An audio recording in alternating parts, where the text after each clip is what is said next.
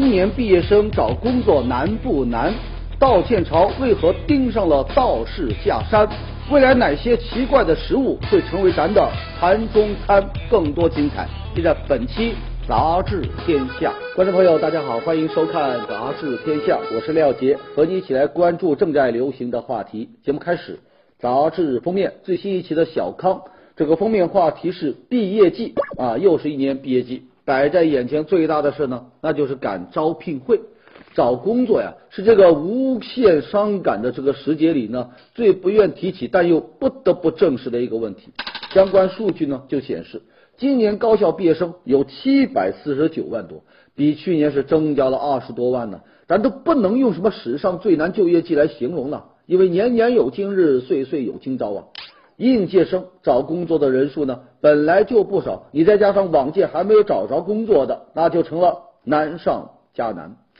找工作难在哪呢？在很多招聘会上啊，都会有这么一个现象：某些摊位面前是挤爆了人，某些摊位呢却无人问津。你再仔细一瞧，那些个人满为患的，基本上啊都是国企呀、大企呀；那些个没人搭理的呢，都是一些私企呀、小微企业。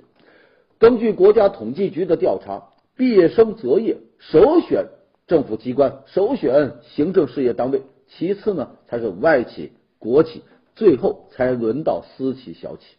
几百几千号人都去挤着争一个岗位，那能不难吗？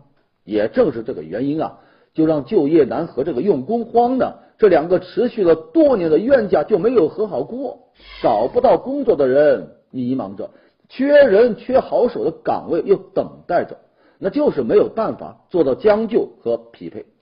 之前有网站做过一个调查，说你是否愿意毕业后呢做一名这个高薪民工啊？有六成人都愿意接受，毕业生愿意降低自己的期望值。但是啊，你要知道啊，想要做一个高薪民工，那也并不容易呀。企业它要考虑成本，要讲究效率。哪愿意花时间花精力去培养刚刚毕业的学生呢？另外，根据调查，大部分用人单位啊，对这个大学生呢，又有了新的要求。那排在第一位的考量指标啊，还不是什么毕业于这个名牌大学，也不是非得要这个专业对口，而是什么呢？要吃苦耐劳。这一条啊，好多学生还真做不到。毕业生还有一个去处。那就是创业，在大众创业、万众创新的号召下，各大高校啊也掀起了大学生创业潮。你像去年这个教育部呢发布通知，要求各高校建立弹性这个学制啊，允许在校生呢休学去创业。各地啊也出台了多项政策，从这个资金啊、税收啊、创业指导等方面呢给予了扶持。一些学生大三、大四还没有毕业呢，就成了小老板。数据啊，就显示今年选择创业的大学生的比例呢，得有百分之六点三啊，比去年都翻了一番了。嗯，我们回到封面，毕业季，毕业呢是年轻人走向社会的第一步啊，有可能是失业，那也有可能是就业，还有可能是创业。花木兰最近特别忙。西安呢是在小品中被恶搞了一把啊，引来争议无数啊。主演贾玲啊，哼，前不久是不得不啊出来道歉啊。本来嘛，剧情到这也该落下帷幕了，可是没成想啊，木兰的老家啊又开始登场了。最开始呢，这个老家是河南虞城啊，谴责小品伤害到了木兰故里人民的这个情感啊，提出了强烈的抗议。那木兰的另外一个故里是安徽亳州，人家也不乐意了，说把我们的英雄刻画成这般模样，我们不同意。这还没完呢，花木兰呢还有一个故里是武汉市黄陂区，也发出了约不约的信号，喊话贾玲常回木兰老家看看。您瞧瞧，一会儿就蹦出来了这么多的老家，也不知道花木兰该作何感想啊。其实啊。咱中国名人故里之争早就狼烟四起了，有人还编过一个顺口溜呢，说这个伏羲东奔西走，皇帝四海为家，诸葛到处显灵，女娲遍地开花，观音菩萨选美，齐天大圣找不着家。还有啊，每到七夕节，各地呢就开始互撕了。这民间传说当中的牛郎织女啊，硬是被棒打成了异地的鸳鸯。从历史人物到神话故事，再到小说当中的虚拟人物，都被争的是头破血流啊！谁都想沾一点古人的光啊，咱咱也能够理解啊。可是呢，你连什么西门庆也成了争抢的香饽饽，那就让人有些个匪夷所思了。之前。山东阳谷县、还有临清县以及安徽的这个黄山市，因为西门庆是争得不可开交，都说西门大官人是我们家的。有人就感慨啊，说这世界太疯狂，淫贼也能被标榜。在文化搭台、经济唱戏的号召下，一些地方为了经济利益，那是饥不择食啊，各地争抢名人故里，不知道这名人能不能找到回家的路。贾玲因为花木兰道歉了，不过这事呢并不算完，花木兰消停了，孙大圣又出来蹦跶了。前不久，六小龄童为贾玲道歉一事啊，说点赞，说这道歉是好开头，并喊话说呀，那些恶搞玄奘大师以及《西游记》的影视剧、网络小说的诸位怎么办？不过没想到，这自以为正义的发声，招来了一些个非议。有人就说了。让恶搞《西游记》的人道歉，那吴承恩得先出来啊，做一个表率。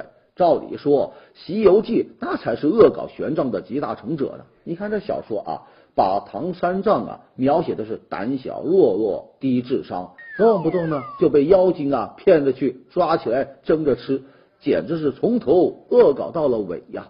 另外，六小龄童作为《西游记》的主演之一，你是不是也该顺便道个歉什么呢？就在大家伙讨论的正热闹的时候呢，陈凯歌导演又中枪了，说中道协权益保护委员会的主任孟崇然道长说，这个陈凯歌拍的电影《道士下山》，把道士呢拍的低级下流，是在肆意丑化这个道教的形象，就连用了三个疑问句，说目的何在，道德何在，意图何在，并要求啊这电影要停播，导演呢得道歉，好嘛。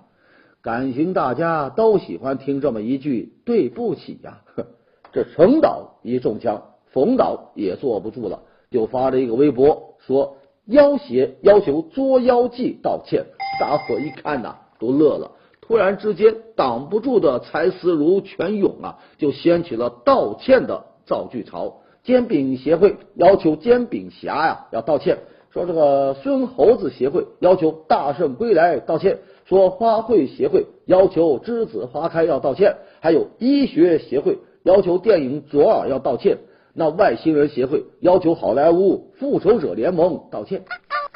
之后中道协的新闻发言人就出来澄清，说我们事先跟这个道士下山呢已经沟通过了，剧情呢也做过相应的修改，所以呢对这电影是持包容态度的。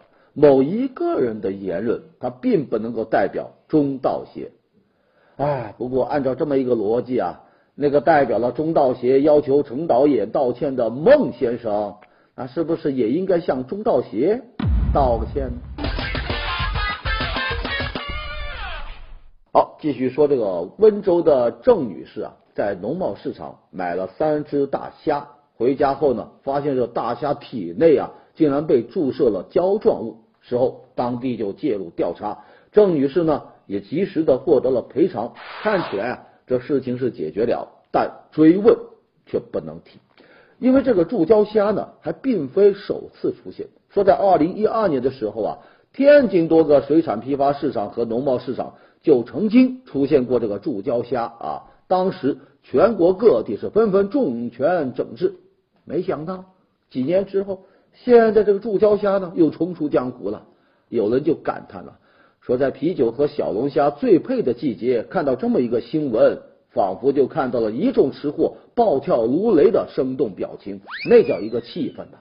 好好一只虾，你为何要折腾它，给它注入什么什么胶状物呢？有水产店的老板道出了其中的奥秘。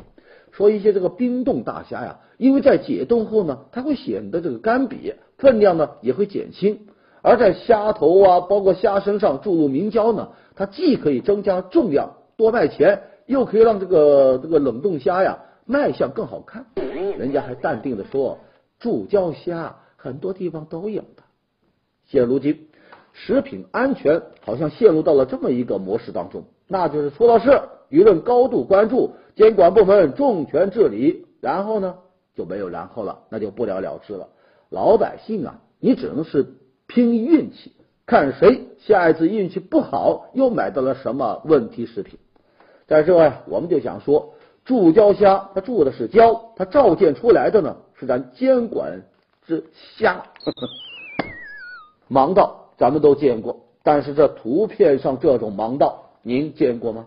这是武汉黄陂区图书馆内的一个盲道，就是在这个楼梯上啊搭了这么一块木板，再贴上这么一句标语。呵呵这个木板呐，那倾斜度呢最少有四十五度，就跟那孩子们玩的那个滑滑梯一样陡啊。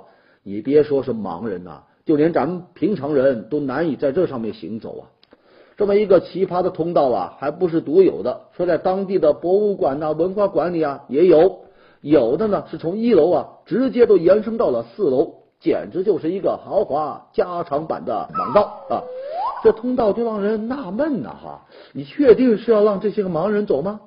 工作人员呢倒是还挺坦诚的，说这通道啊其实就是样子货。中看不中用，只是为了应付上级检查而已。哎，说这个之前呢，上级部门要求在这个图书馆呐、博物馆呐要设置残疾人专用通道，可是，一些个场馆呢，它都是以前建的老式建筑，没有这个设施。哎，为了应付这个上级的检查，他就很聪明啊，弄了一块木板，这么将就。就这样一将就呢，他就将就了三年。即使有盲人读者要来看书。那也是由别人呐搀扶着上楼，可是谁想到啊，这检查单位他就这么持之以恒，经常来检查这个盲道，这盲人通道就一直保留着。最后呢，他成了检查人员的专用道了。盲人通道如同滑滑梯呀，这市政设施的建设和那个有关部门的监管，那还真是配合默契，是一滑到了底呀。接下来继续关注热点话题，说在武汉工作的李女士啊，因为办理结婚证呢，是专程请假回到老家监利呢去办理相关的手续。可是没想到啊，被这个值班的工作人员告知说，负责户口审批的人呢请假了，办不了了，让你呢一周之后再来吧。这李女士心想啊，自己请个假回来一趟真不容易啊，能不能够让其他的值班人员代为办理呢？结果啊。这工作人员呢是这么说的：说人家请假了，你就克服一下。您看看，有这说话的功夫，您都可以帮忙给代办。这么个事是就引起了一些讨论啊。政府公职人员请假那是法律赋予的权利，你请假没问题。但铁打的营盘流水的兵，你人不在，岗位在呀。一个工作人员因事请假，你必须得有另外的工作人员顶上来呀。绝不能因为个人的原因耽误到办事群众啊！让群众克服一下，其实啊就是懒政思维在作祟。你自己不作为，还要求这个老百姓克服，说到底呀，就是没有把老百姓的事当做一回事。目前，这名值班的工作人员被通报批评了，并被调离了工作岗位。你看见没有？你让老百姓克服一下，现在轮到你自己。克服一下喽。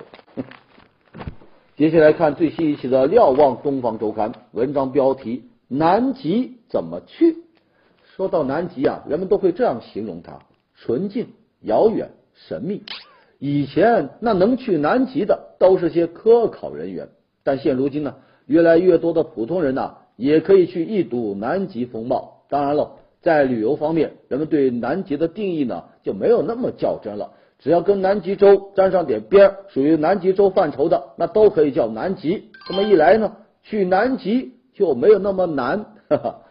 南极游的旺季啊是十一月份到三月份啊，这段时间呢属于南极的这个夏季，气温是相对要温暖一些，最冷也就是零下十几度，绝大多数的这个游客呢还是受得了的。那南极到底要怎么去呢？你像几年前，王石完成了徒步一纬度。也就是徒步啊，从这个南纬八十九度走到了南纬九十度，抵达南极点，这是走着去的。不过这方式啊，一般都是什么探险家呀、极限运动爱好者的选择。对于咱普通游客来说，走路去不太现实，太受罪了。最常见的去南极的方式呢，还是乘船。您注意了，去南极的船呐，一般都很小型，基本上只能载客一百个人左右。一方面是因为南极它到处都是冰川什么的，小型船呢更方便航行，也可以近距离的呢在船上欣赏瑰丽的这个极地风光。另外一方面呢，去南极人家是有规定啊，一次不可以让太多的游客同时登陆，这么做是为了保护南极的环境。文章就说了，国际南极旅游业者协会啊，为了保护南极的生态这个环境啊，人家出台了两套指南，一套呢是针对这个旅游公司的，另一套呢是针对这个游客个人的。你比如，对于这个旅游公司，人家就规定，游客量超过两百个人的这个游船呢是不允许登陆的，没有更换轻油，而是依旧燃烧这个重油的这个游船呢是禁止进入到南极海域。还有啊，旅游公司你在游客上船下船之前，必须要对他们的鞋子进行清洗和消毒，还要确保不把任何物种带上岛。而对于这个游客个人，人家规定就更严格了。游客上船之后，你先啊要听一场说明会啊，每个人还要签字确认。如果在旅行中出现了违规行为，那会在之后的行程当中啊被禁止登陆啊。这一场说明会呢，他都交代一些什么玩意儿呢？比如规定游客不能在大陆上过夜停留，必须和企鹅呢要保持至少五米以上的距离，你不能够惊扰到动物，不能够乱扔垃圾，不能够踩踏植物等等。总之吧，去南极的旅行者都要谨记这么一句话：除了脚印，什么都不带来；除了回忆，什么都不带走。好，接下来进入到板块杂志标题，最新一期的。中国新闻周刊文章标题：信访专业的博士学位，您听说过吧？前不久啊，这个中国政法大学宣布，说明年呢将要招收这个信访博士，面向全国招一个人。这也是中国首设信访博士培养方向。这个博士培养点呢是由两方合作建设的，一个呢是中国政法大学，另外一个呢是北京信访矛盾分析研究中心。那一方是重理论，一方呢重实践。有人就说了，信访这事有问题就解决问题呗，还用得搞什么什么博士？其实啊，信访和高校合作呀，早就不是什么新鲜事了。二零零九年，沈阳大学就开设了全国首个信访专业。现如今呢，都有好几十所高校设立了和信访相关的课程，还有部分高校设立了信访硕士。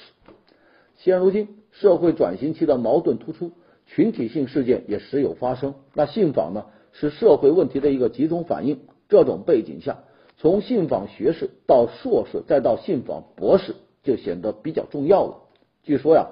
相关单位啊，还在考虑要向这个教育部门来申请，把信访呢变成一个独立学科。信访博士，那就是把信访从定性到定量，发现它的规律，解决问题。信访的学历那是上去了，我们就希望啊，那解决问题的效率也能上去啊。好，接下来是看世界，文章标题是《华尔街光鲜的另一面》，等我死了再睡。这标题呀，有点吓人啊！华尔街它给人的感觉呢，那就是精英扎堆啊。这些精英们在享受高薪的同时，也面临着高强度的工作压力。每周工作一百个小时，那都是很平常的事了。这么一来呢，问题也随之而来。你像前不久，有一位年仅二十九岁的投行家啊死亡。根据他父亲的说法呀，儿子在死前承受着长期而又巨大的工作压力。为了释放压力呢，就染上了酗酒的毛病。再早一些，说有一位年仅二十二岁的分析师啊，也是猝死。他曾经和家里人说：“说这个活呀太多了，我已经两天没睡觉了。”明白？这就是华尔街光鲜的另一面。文章就说，华尔街呢正在向年轻人呢灌输一个疯狂的加班文化，很多公司给年轻人打气。喊的那个口号都是什么？睡眠是给弱者准备的，还有什么？等你死了再睡吧。你像有公司啊，要求员工做到两点：一呢是希望你每晚下班是最后一个离开；二呢建议你带个枕头到办公室，有了它，趴在桌上睡一会儿就舒服多了。有员工就说呀，沉浸在这么一种文化氛围当中，就使得你呀都不能够露出那软弱的一面，甚至呢，在你的大脑啊、身体啊都没有办法承受的时候，也只能硬扛着。在这呀，我就想说什么，等你死了再睡。咱套用一句台词吧：世界如此美好，化解却如此浮躁，这样不好啊，不好啊！来看下一个。一读文章标题：未来世界我们都吃些啥？这不正好是饭点啊！当然也可以说一说吃的话题。有人曾经预言呐，说这个未来三十年，全世界预计呢需要比现在更多百分之七十的食物。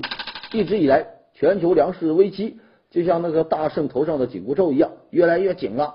这科学家呢也是未雨绸缪，为将来人类填饱肚子呢是上下求索。您还记得老家村头水沟里那些个绿色的浮萍吗？哎，就是这些个小叶子啊，很可能在未来啊担负起这个化解粮食危机的重任。说这个英国有一家食品公司，他就发现这个浮萍呢具有很高的蛋白质含量，可以制成这个食物，而且呢它繁殖很快呀，有水的地方它就能疯长，每天都可以收获管够。还有一种食物啊，那就得动用高科技了。说最近啊，匈牙利科学家呀发现，可以通过这个化学的方法，把一些可食用的化学物质呢进行重新组合，从而研制出一道菜来。连以后的厨师啊，都可以直接用果糖、果胶这些个化学物质呢来烹饪美食。这就给化学专业的这个人呐带来了福音啊，哥们儿，你又多了一项就业的选择，就是做厨师了啊。还有一种现成的食物。那就是那些看起来奇奇怪怪的昆虫，现在已经有这个一千四百多种昆虫啊，成了吃货们的这个盘中餐。但是在未来呢，它们将会成为主要的营养来源。以后啊，咱不仅能吃到油炸的蚂蚱，还能吃到巧克力味道的知了呢。如果食物短缺到连蚂蚱也没得吃，怎么办呢？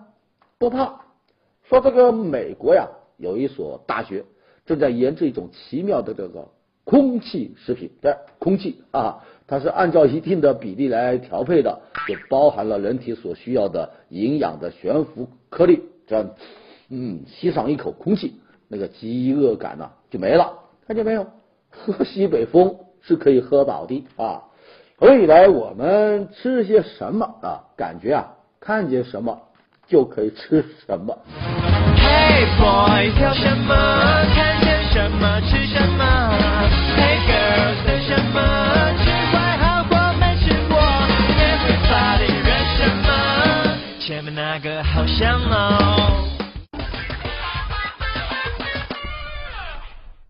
接下来进入到我们的板块杂志图片。沈阳一居民楼阳台是脸贴着脸，被戏称为阳台大楼，这才真正是姓林啊！冲浪运动员在比赛当中突然遭遇鲨鱼的袭击，最后是成功将鲨鱼击退并逃脱。鱼口脱险，这是最紧张、最刺激的一次比赛呀！啊，啊咱听说过开餐馆的，也听说过开服装店的，但是您听说过开派出所的吗？说最近武汉警方抓获一名男子，这哥们胆子大呀，竟然把家里呢改装成了派出所，设有什么接待室啊、监听室啊，摆放着各种电子设备，布置的是以假乱真。有些警用装备啊，甚至都赶超了真正的派出所。此外呢，他还假冒警察的名义，在外是骗财骗色。为了证明自己就是警察，他一年四季啊，还穿不同季节的这个警服上街呢。那轿车的顶部呢，也安装了这个警笛。这一回是因为他女友的举报，说假派出所呀，才得以曝光。当然了，这个女友也是他骗来的啊。说之前呢，河南汝州有男子啊穿警服假冒警察，如今又爆出这个假警察还开什么假派出所。民间有调侃说：“你当派出所是你们家开的呀？”哎，没想到啊，还真就是你们家开的啊！有人就好奇呀，问：难道这个李鬼从来就没有碰到过李逵？怪事还不止这一桩。说这个陕西交通职业技术学院的二十多个学生遇到一件烦心事，说他们呢在当地一个驾校报名学这个考驾照啊，钱也交了，书也领了，这到了该考科目一的日子了，那麻烦就来了。说这个驾校啊，用一个大巴车拉着这些个学生呢去考试，坐车哭哧哭哧坐了六七个小时才到达那考点，一下车傻眼了，竟然就到了河南。哎呦，这个就奇怪呀，咱明明是在陕西西安报的名，为什么考试要跑到河南呢？报名的时候你驾校没有告知这一点呢？那同学们不干了，不答应，要求你退款呢。没想到啊，这驾校啊。理直气壮说：“我是没有说过在河南考试，但给一些人说了是在南阳考试。他们不知道南阳是河南的，那只能说明他们呐地理知识太缺乏。你看看，明明自己有错，居然还强词夺理。你说别人什么地理知识缺乏？依我看呐，真正缺的呢是德，是你驾校的道德良心。”接下来看最新一期的《南都周刊》，文章标题是“古人怎么应对看脸的世界”。哼，我们常常说，现在就是一个看脸的世界呀。你看那些个小鲜肉，凭着一张好脸啊，走遍天下都不怕。咱普通人只能在一旁羡慕啊。其实啊，古时候它也是一个看脸的世界。说这个明朝啊，皇帝上朝啊，他都要化妆的。有史书记载啊。说皇帝上朝前一定要在脸上、在脖子上呢铺粉，这样就显得更加的严肃。铺粉和严肃沾得上边吗？史书没有记载，后人就猜测说，也许是因为这皇帝长得黑，铺了粉就显得白啊。当然了，也有人不在乎脸黑的啊。这一位呢是名人王安石，说有一天他的好哥们吕惠卿啊跟他说：“你脸上长黑斑了，告诉你一个偏方。”用这个盐碎呢洗洗，盐碎就那个香菜呀，用香菜洗就能洗掉。王安石就说：“我脸长得黑而已，不是什么黑斑。”吕惠卿就说：“香菜也能把你的黑洗掉。”王安石笑了笑：“我黑是天生的，香菜有什么用呢？男人脸黑点不是大问题，要是坑坑洼洼那就蛮麻烦。古人把脸上不太干净的，用文雅一点的说法叫天晴啊，也说明朝。”有人拜托大画家徐渭给一幅人物画呀，给这个画来题词。画上这一位呢，正好就是田晴啊。那脸都长成这样，还得题词来夸他，也真够难为这个徐渭的。结果呢，这徐渭啊，还真有应对之法，直接就写道啊：瓜呀，胡子啊，又白又肥，只能做盐菜。至于这松柏树干多鳞片，它却是栋梁。通俗易懂吧？那意思，您看您的长相不是那个刮户啊，是松柏坑坑洼洼，是栋梁，看见没有？在一个看脸的世界，夸人那是多么的辛苦啊！好，接下来《南方人物周刊》介绍瑞慈百岁脱盲症。咱都说活到老学到老，前不久，杭州一名满了百岁的老太太呀。就通过自己的努力学习，拿到了一个证，什么证呢？脱盲证。这名赵老太一辈子都没有上过学。前阵子呢，这小区啊开设了这个扫盲班，她是立马报名啊，用了十多天的时间识字写字。以前他是只认得自己的名字，现在老太太呢认识一百多个字了。百岁老太这么拼，咱还有什么理由蹉跎岁月呢？好的，感谢收看《杂志天下》，读杂志观天下，杂志话题多，咱明天中午接着说。节目最后是天下言论。